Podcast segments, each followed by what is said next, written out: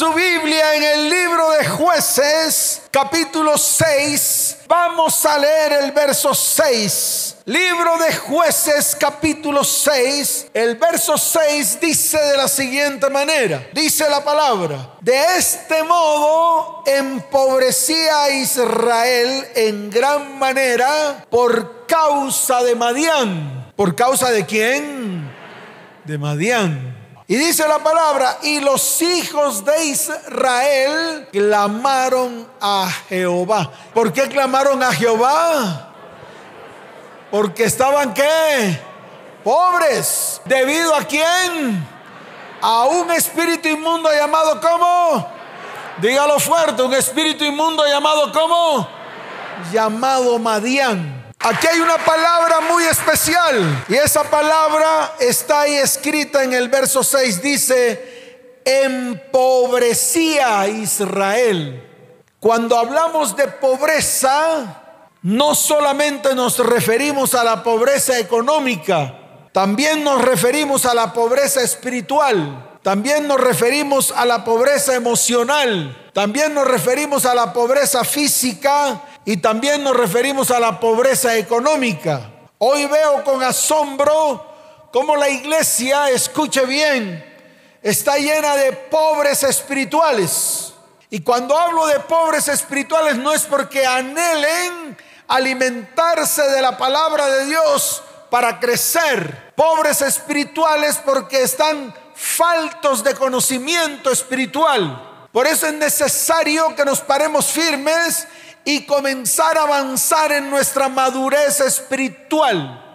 También veo en la iglesia a muchos pobres emocionales, a muchos que, dígalo fuerte, a muchos que, pobres emocionales que dependen de seres humanos, dependen del amor de otro, dependen de las migajas que los seres humanos le dan para poderse sostener y para poder avanzar en la vida. También veo en la iglesia muchos que están pobres físicamente, que están qué?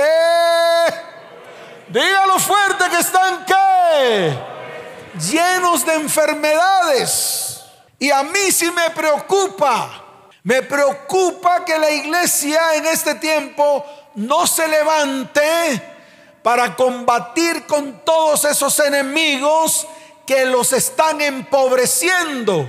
El Señor lo dijo de una manera diáfana. Él se hizo pobre para que con su pobreza nosotros, ¿quiénes? Dígalo fuerte, ¿quiénes? Nosotros, su iglesia, sea enriquecida. Y hablo de ser enriquecidos en todas las áreas de nuestra vida. Y a eso invito hoy a la iglesia, a que se levante, a que reclame lo que le pertenece, a que le quite a Satanás lo que Satanás le ha robado por causa de sus andanzas, por causa de estar desvirolados, por causas de ser como tamos que lleva el viento. Ya es el momento en que la iglesia se tiene que levantar para que el poder de Dios comience a actuar en medio de la iglesia. ¿Cuántos dicen amén? ¿Cuántos dicen amén? Dele fuerte ese aplauso al Señor. Y yo le quiero decir algo más. La voluntad de Dios no es ver una iglesia empobrecida. La pobreza, escuche bien, no es para nosotros ni está asociada con la bendición de Dios, ni tampoco es una manera de alcanzar la plenitud espiritual. Para Dios la pobreza está asociada con la maldición. Y se lo vuelvo a repetir, para Dios la pobreza está asociada con la maldición. Está escrito en el libro de Génesis capítulo 3 verso 17. Mire lo que dice la palabra. Dice, y al hombre dijo, por cuanto obedeciste a la voz de tu mujer y comiste del árbol del que te mandé diciendo, no comerás de él. Aquí está, maldita será la tierra por tu causa. Y escuche bien, los espinos y abrojos del que habla Génesis capítulo 3, verso 18, hace referencia precisamente a la maldición de la ruina, a la maldición de la pobreza.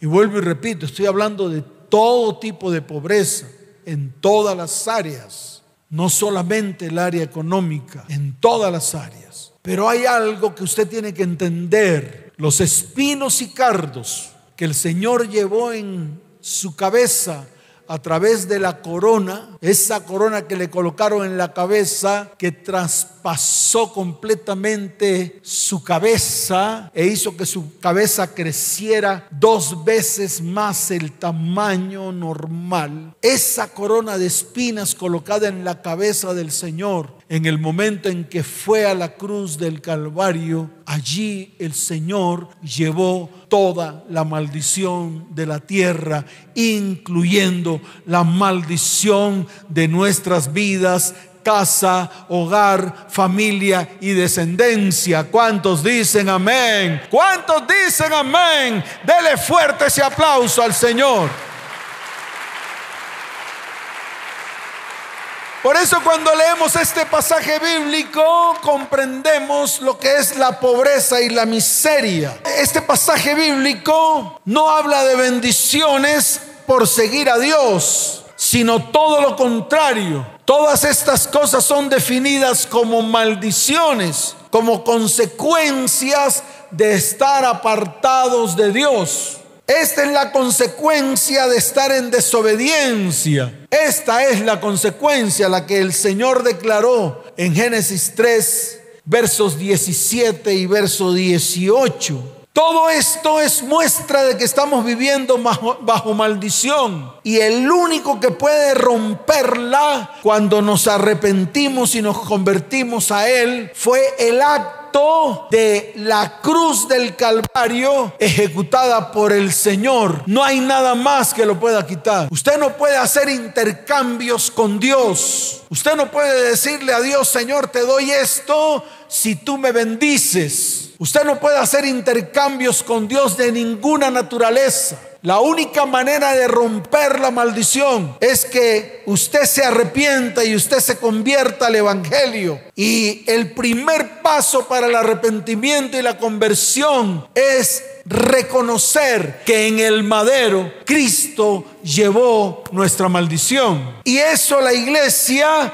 lo tiene que entender. Ahora, ¿qué tiene que ver esto con jueces capítulo 6? Pues precisamente estaba ocurriendo lo mismo en ese tiempo con el pueblo de Israel. En el libro de jueces capítulo 6, si nosotros leemos en el verso primero, vaya a jueces capítulo 6, verso primero, y mire lo que dice la palabra del Señor. Dice la palabra del Señor, los hijos de Israel, ¿quiénes?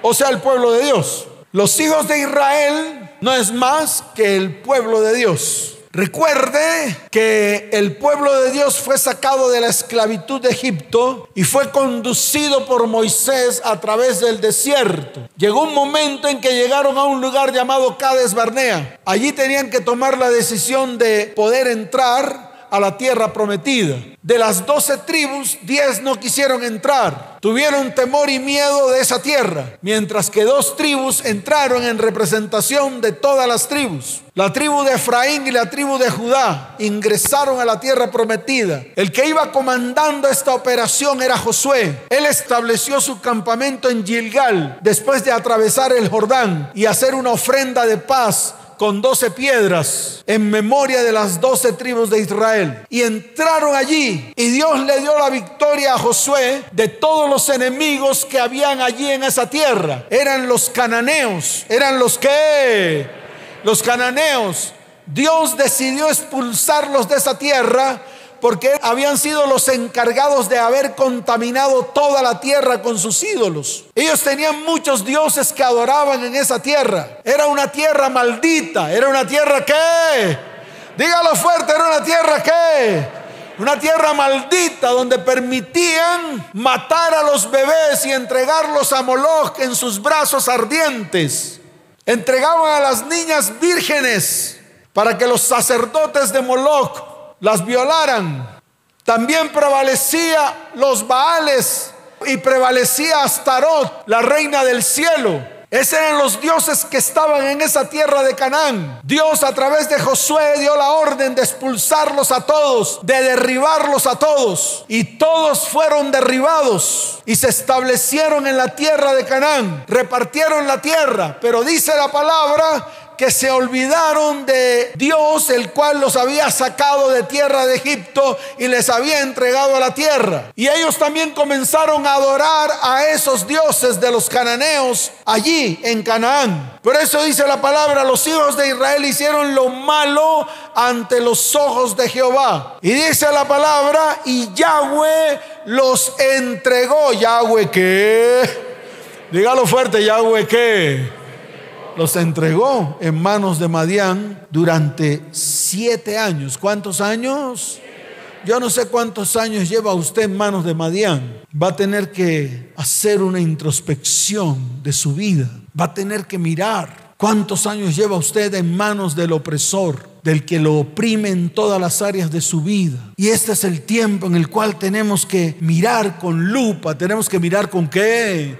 Con una lupa así de grande y empezar a tomar un cuaderno y empezar a notar y empezar a mirar con los ojos espirituales para poder levantarnos y combatir a este espíritu inmundo llamado Madián. Ahora, cuando habla de que Dios los entregó, quiere decir que Dios quitó la mano de protección sobre el pueblo de Israel. Eso es lo que significa que Dios los entregó a Madián por siete años. Él quitó su vallado, Él quitó la protección sobre el pueblo. ¿Por qué? Porque el pueblo se alejó de Dios. Y eso nos ocurre a nosotros. Cuando usted se aleja de Dios, cuando usted comienza a hacer lo que se le da la gana, cuando usted comienza a ejecutar sus propios principios, cuando usted aparta los principios de Dios de su vida, le da una patada a la Biblia, comienza usted a tener una vida en libertad propia, no en libertad en Cristo. Cuando usted se vuelve desobediente en todas las áreas de su vida, entonces Dios simplemente aparta su mano de ti te quita la protección, te quita el vallado. Y eso fue lo que sucedió aquí con el pueblo de Israel, debido a su pecado, debido a su idolatría, debido a las inmundicias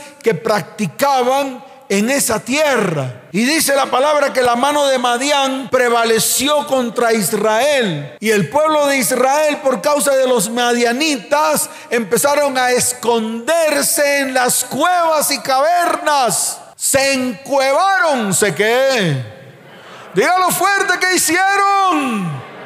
Se encuevaron. No podían salir. Tenían a un ejército, a un pueblo allí. No solamente era Madián, también estaban acompañados de los amalecitas y también estaban acompañados de los del oriente.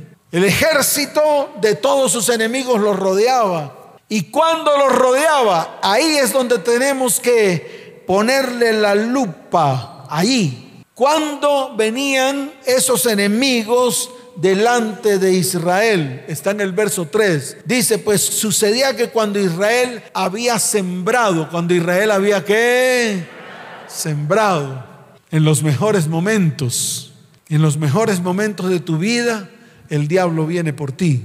Esa frase no es mía, pero me gustó mucho. En los momentos en que tú estás bien, en que tu economía está arriba, es cuando el diablo viene por ti. Se te presentan las mejores mujeres del mundo, varones, y te empiezan a hacer coquito. ¿Te empiezan a hacer qué?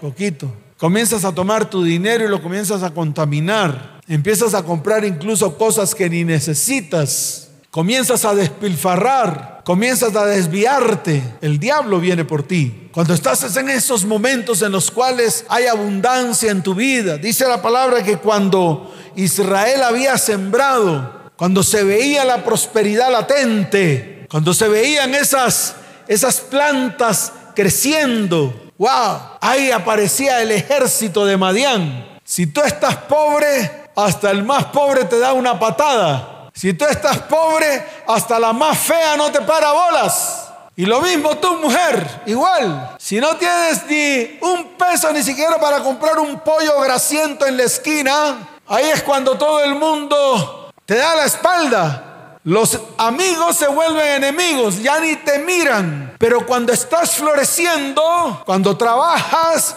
cuando tienes dinero, entonces todo el mundo te cae en la villa. Y ahí es donde el diablo está atento y listo para atacarte. Y eso sucedía precisamente con el pueblo de Israel en ese tiempo. Dice la palabra del Señor que cuando Israel había sembrado, subían los madianitas y amalecitas y los hijos del oriente contra ellos, subían y los atacaban. Y acampando contra ellos, destruían los frutos de la tierra. ¿Destruían los qué? Lo peor de todo era que no dejaban nada vivo. No dejaban nada vivo, dice la palabra, que mataban todo, ovejas, bueyes, asnos, porque subían ellos y sus ganados y venían con sus tiendas en grande multitud, como langostas, como que, dígalo fuerte, como que, como langostas hasta tal punto de que el pueblo de Israel empobrecía. Y lo único que ellos tenían era aquello que guardaban en las cuevas en lugares fortificados, por allá metidos hasta en los lagares, metidos hasta dónde? Imagínense, hasta en los lagares. Usted sabe que son los lagares, el lugar donde se machacan las uvas para poder sacar el vino. Y son como toneles, como lugares que se hacen debajo de la tierra. Se abre el hueco y se hace el lagar. Se colocan las uvas y luego con los pies como los tengamos empezamos a aplastar las uvas. Ahí en esos lugares colocaban todo lo poquito que podían recoger de los frutos todos los frutos que podían recoger ahí en esos lagares para que precisamente estos enemigos que se volvieron públicos, se volvieron enemigos que públicos. Todo el mundo sabía en qué momento esos enemigos iban a aparecer alrededor del pueblo. Y eso nos ocurre a nosotros. Muchas veces nos ha ocurrido lo mismo, esfuerzos perdidos, nos conformamos con lo que tenemos, dejamos a un lado, escuche bien, todo a lo que tenemos derecho como hijos de Dios. Y yo le quiero recordar a la iglesia hoy, todas las promesas, todas las que en Dios son en Él sí, amén. Y le pertenecen a la iglesia, le pertenecen a sus hijos. ¿Cuántos dicen amén? Dele fuerte ese aplauso al Señor.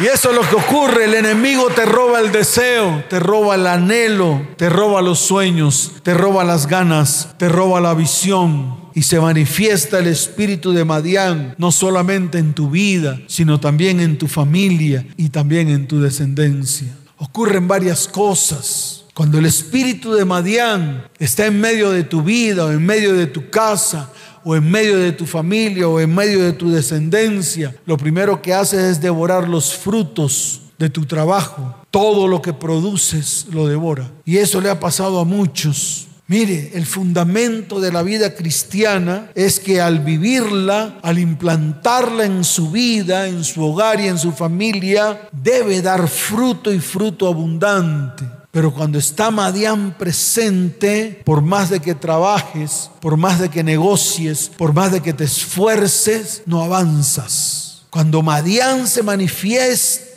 por más de que haces o quieres hacer las cosas y por más esfuerzo que, hagas, obtienes pocos resultados. Y yo sé que a muchos de los que están aquí les ha ocurrido. Les ocurre lo que está escrito en el libro de Ageo, capítulo primero, verso 6. Quiero que vaya a Ageo, capítulo primero, verso 6, y usted mismo con sus propios ojos lo vea, lo lea. Libro de Ageo, capítulo primero, verso 6, dice la bendita palabra del Señor. Sembráis mucho, como dice y recogéis poco. Coméis y no os saciáis. Bebéis y no quedáis satisfechos. Os vestís y no os calentáis. Y al que trabaja jornal recibe su jornal en saco roto. Y eso le sucede a muchos que están acá. Muchos trabajan, se esfuerzan, salen de sus casas temprano. Parece que repuntara el día en bendición. Y cuando llegan a su casa, llegan con los bolsillos vacíos. Solamente producen para lo del día.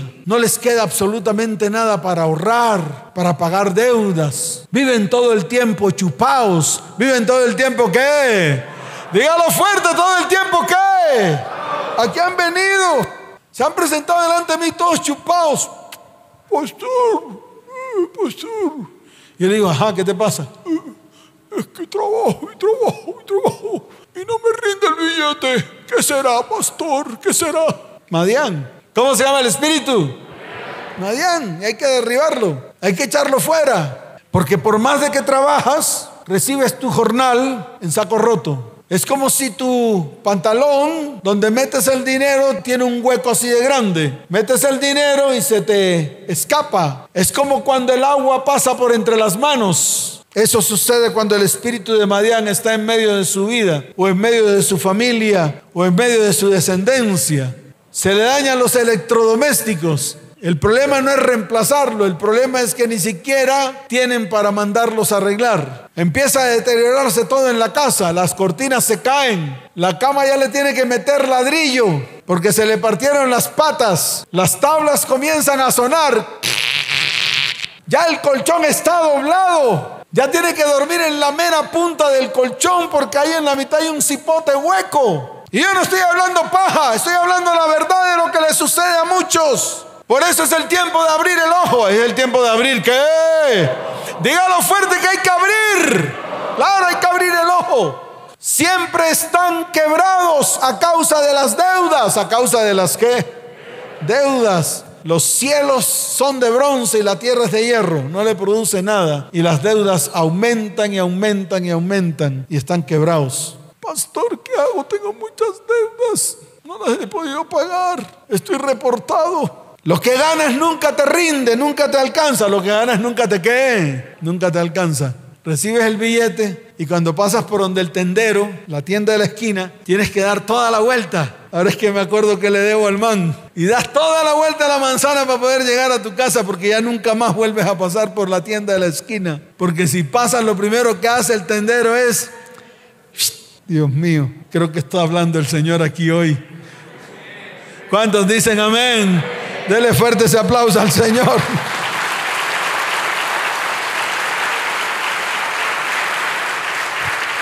Por eso hoy tenemos que derribarlo en el nombre de Jesús. ¿Qué tenemos que hacer hoy?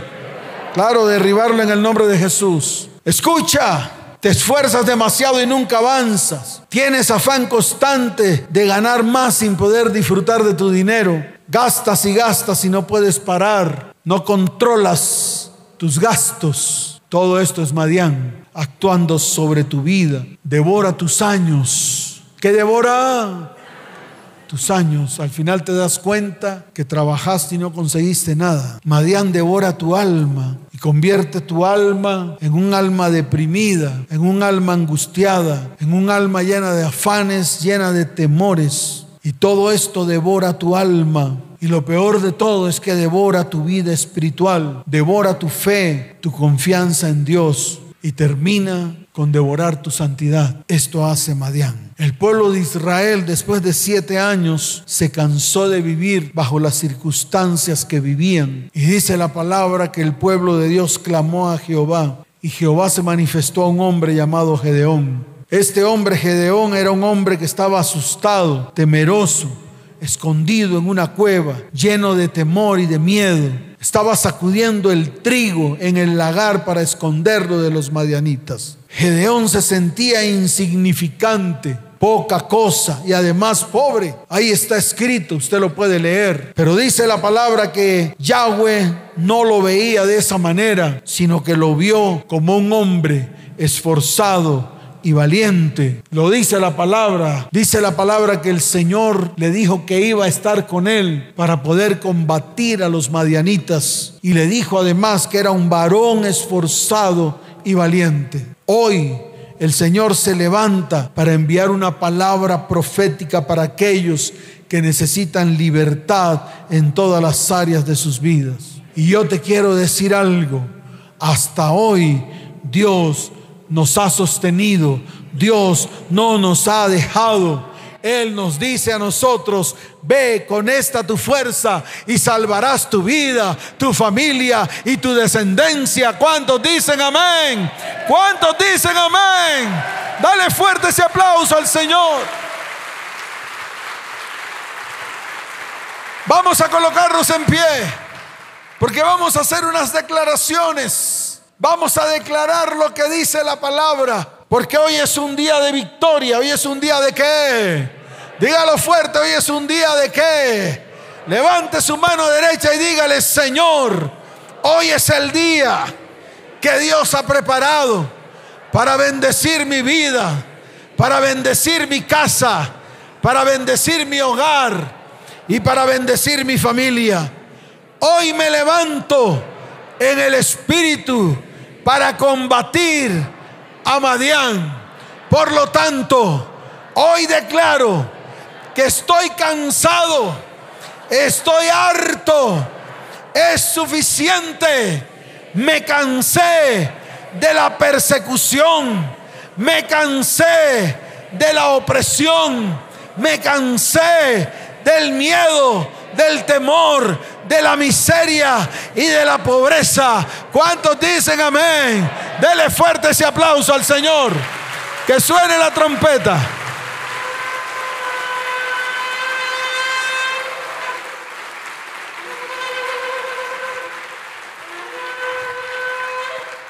Escuche esto.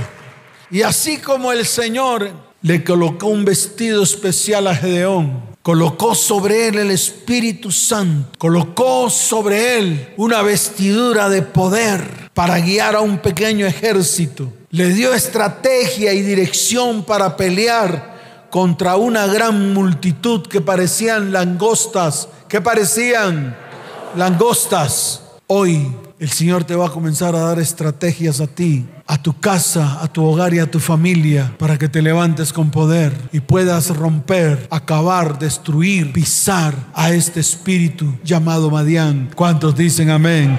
Dele fuerte ese aplauso al Señor. Fuerte ese aplauso.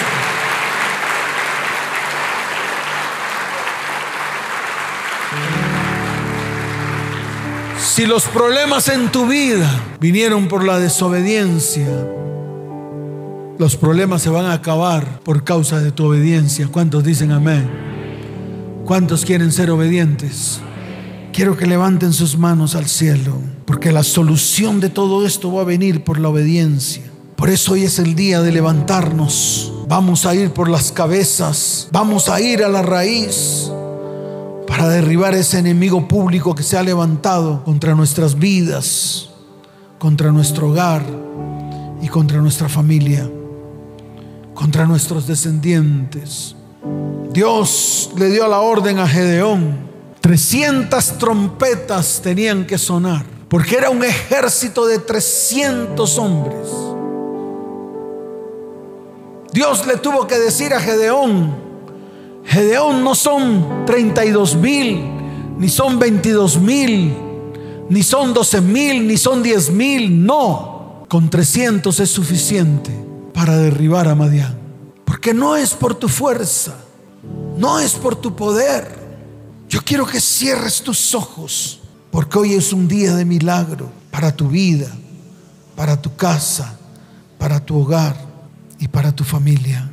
Hoy es el día en el cual nos vamos a levantar como hombres esforzados y valientes. Porque está escrito como Él es el varón, tal es su valentía. Y el Señor señoreará sobre nosotros. Yo quiero que cierres tus ojos al cielo.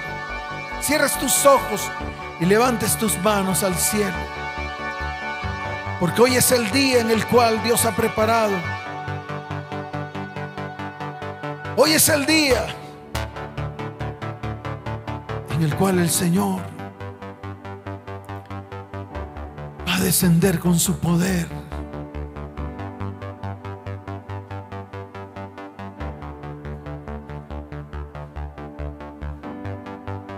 Levante sus manos.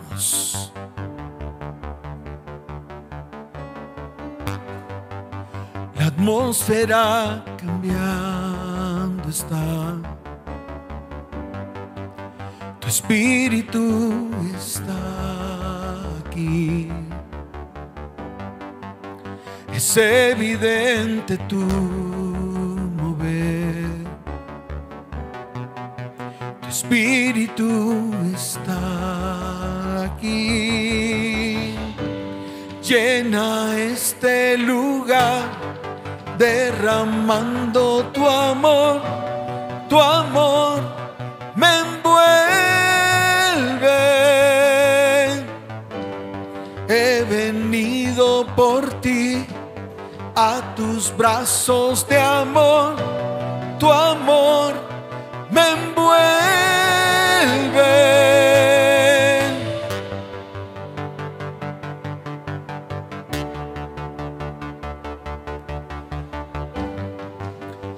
atmósfera cambiando está.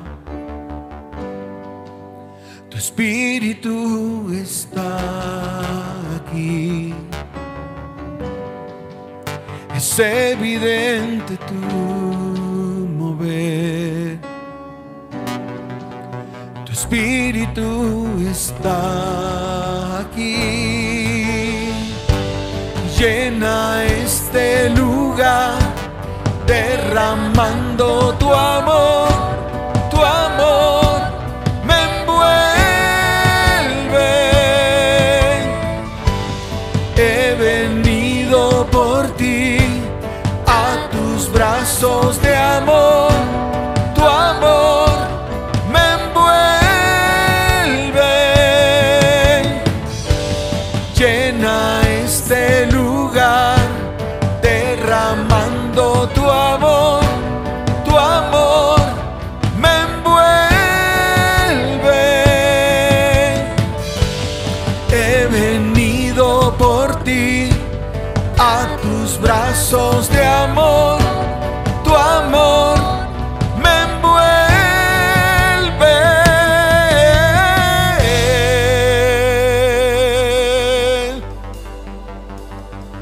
tus manos al cielo. Aquí estamos, Señor, delante de ti. Levanta sus manos y vas a declararle, Señor, envía tu poder hoy. Que tu poder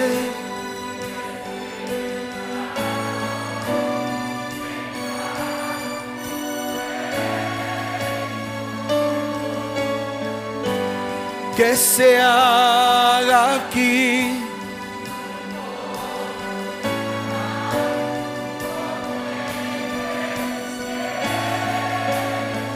Toda la iglesia, que tu poder, que tu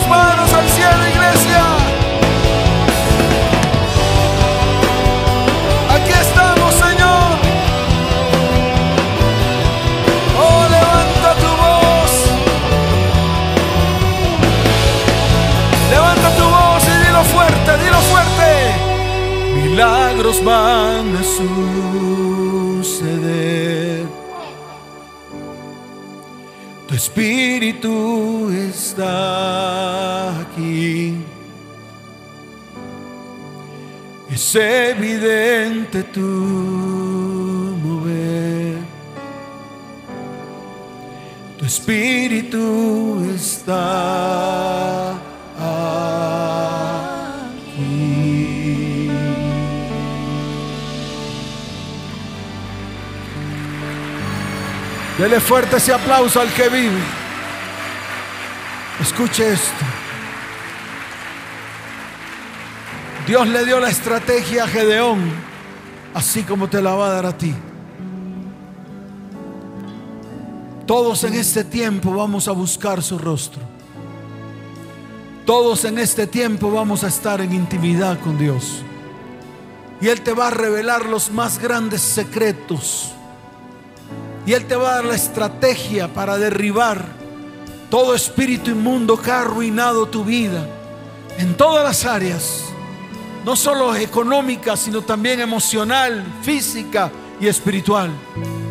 Y vendrán los más grandes milagros sobre tu vida. ¿Cuántos dicen amén? Aquí Dios utilizó 300 trompetas, utilizó 300 cántaros y utilizó 300 teas. Él, escuche bien, va a utilizar el Espíritu de Dios. Las teas significan el Espíritu Santo sobre nuestras vidas. Las trompetas es la anunciación que hace Dios para una nueva temporada y un nuevo tiempo profético para nuestras vidas. Los cántaros se van a romper porque vamos a ser quebrantados para que Dios nos haga de nuevo. Cuando dicen amén? Él va a dar la, la estrategia necesaria y nosotros, esforzados y valientes, nos vamos a levantar delante de Dios. ¿Cuántos dicen amén? ¿Cuántos dicen amén? Levante su mano derecha al cielo y vas a decirle, Señor, Señor, Señor, que tu poder descienda hoy. Dígalo, que tu poder descienda